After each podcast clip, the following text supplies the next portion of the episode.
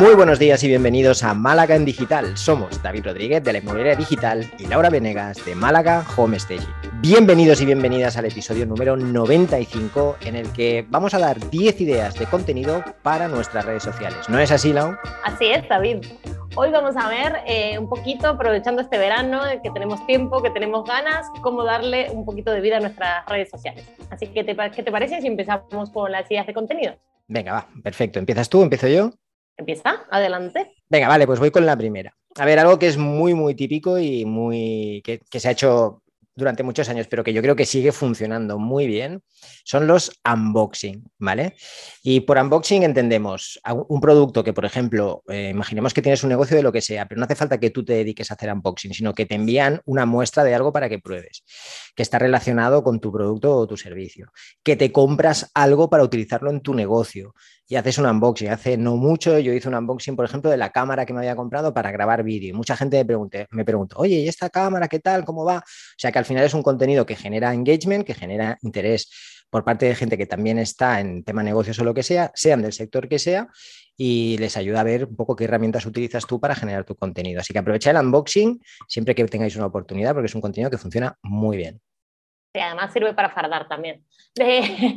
Dicho en pocas palabras, como siempre, Lau, muchísimas gracias por resumir también. sirve para fardar. Sirve para todo. Muy bien. Pues mi primer contenido son los clásicos antes y después. Eso me encanta, no solo para home staging, pero esto sirve para prácticamente todo. Centros de mm. estética, eh, tatuadores, vamos, lo, lo, que tú quieras. Cualquier transformación siempre llama la atención y estos funcionan súper, súper bien. Sí, además siempre hemos dicho que un negocio ¿no? lo que tiene que provocar es la transformación en tus clientes, así que eh, clarísimo ejemplo. Vale, memes.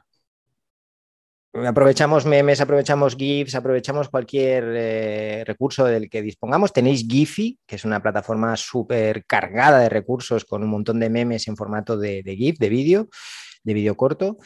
Eh, y contar algo que podáis relacionar con vuestro negocio, con vuestro servicio, vuestro producto, pero que tenga un poquito de gracia. Así también pues cambiáis el tono o es una forma también diferente de expresar algo que, estáis haciendo o que queréis comunicar. Aprovecharlos, y llevan funcionando tropecientos años y, siguen, siguen, yo creo, funcionando. Creo que es el, el, mejor invento prácticamente de este siglo.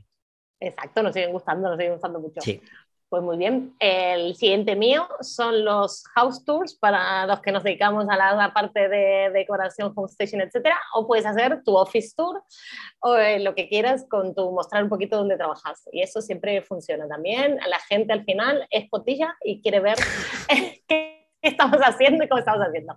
Pero bueno, sobre todo eso para decoradores, station y tal, hacer un house tour una vez que está el proceso terminado está muy bien también para, para generar contenido y mucho engagement. Ahí sí que también hay muchas reacciones.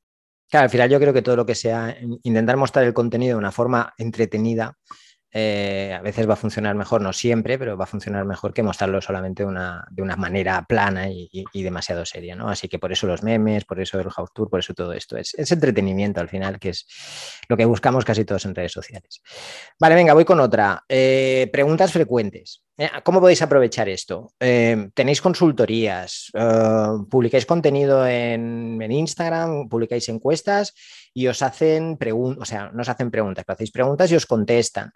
Eh, habléis con clientes en vuestro día a día y os hacen siempre las mismas preguntas. Oye, pues aprovechar esas preguntas y montad de vez en cuando un breve vídeo con cuatro o cinco de las más importantes, las más relevantes, tanto para vuestros clientes como para vuestro negocio. Y así estáis dando un contenido muy bueno, pero además estáis resolviendo objeciones, estáis explicando qué hacéis y cómo lo hacéis de una manera indirecta. En vez de decir, hola, ¿qué tal? Me llamo David y yo hago esto, esto y esto, pues podéis hacer, oye, mirad lo que me ha preguntado un cliente, me ha preguntado si hago esto o si en nuestro servicio se incluye esto.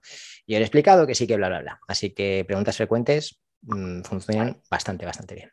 Y también es en stories, ¿no? Cuando le dejas el box, Exacto. háganme preguntas. Esto nunca lo he entendido, pero funciona muy bien también para, para, gente. Suele funcionar muy bien para generar ese, ese engagement famoso. Así es.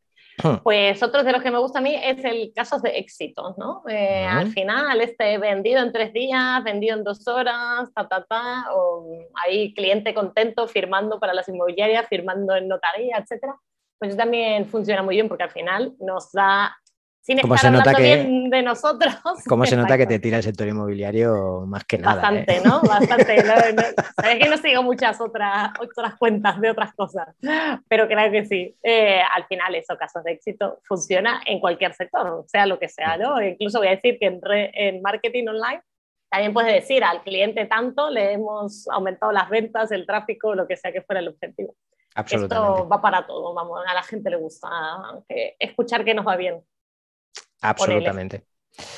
Y nos vamos con un formato que funciona muy bien, sobre todo en Instagram, que los ha puesto de moda y además nos genera pues mucha, eh, genera más visibilidad en nuestras publicaciones por el formato que es, que son los carruseles. Y como ejemplo de carruseles, pues el típico carrusel de tips, de consejos, esos cuatro, cinco, seis, siete, yo he llegado a ver hasta, no sé, tropecientos consejos en un carrusel que no te lo acabas nunca, estás ahí que se te gasta la yema del dedo de ir pasando las imágenes, pero si son interesantes y están expresados visualmente de forma clara, funciona muy, muy, muy bien y lo podemos aprovechar, pues oye, para un listado. Los siete errores, que no sé, no sé cuántos, los nueve tipos de contenido que puedes utilizar en tus, en tus redes sociales y montáis esa, ese formato visual que funciona muy bien, lo podéis hacer en Canva. En Canva tienen plantillas específicas para carruseles, que solo tienes que buscar carrusel, lo subes y empiezas a montarlo ahí.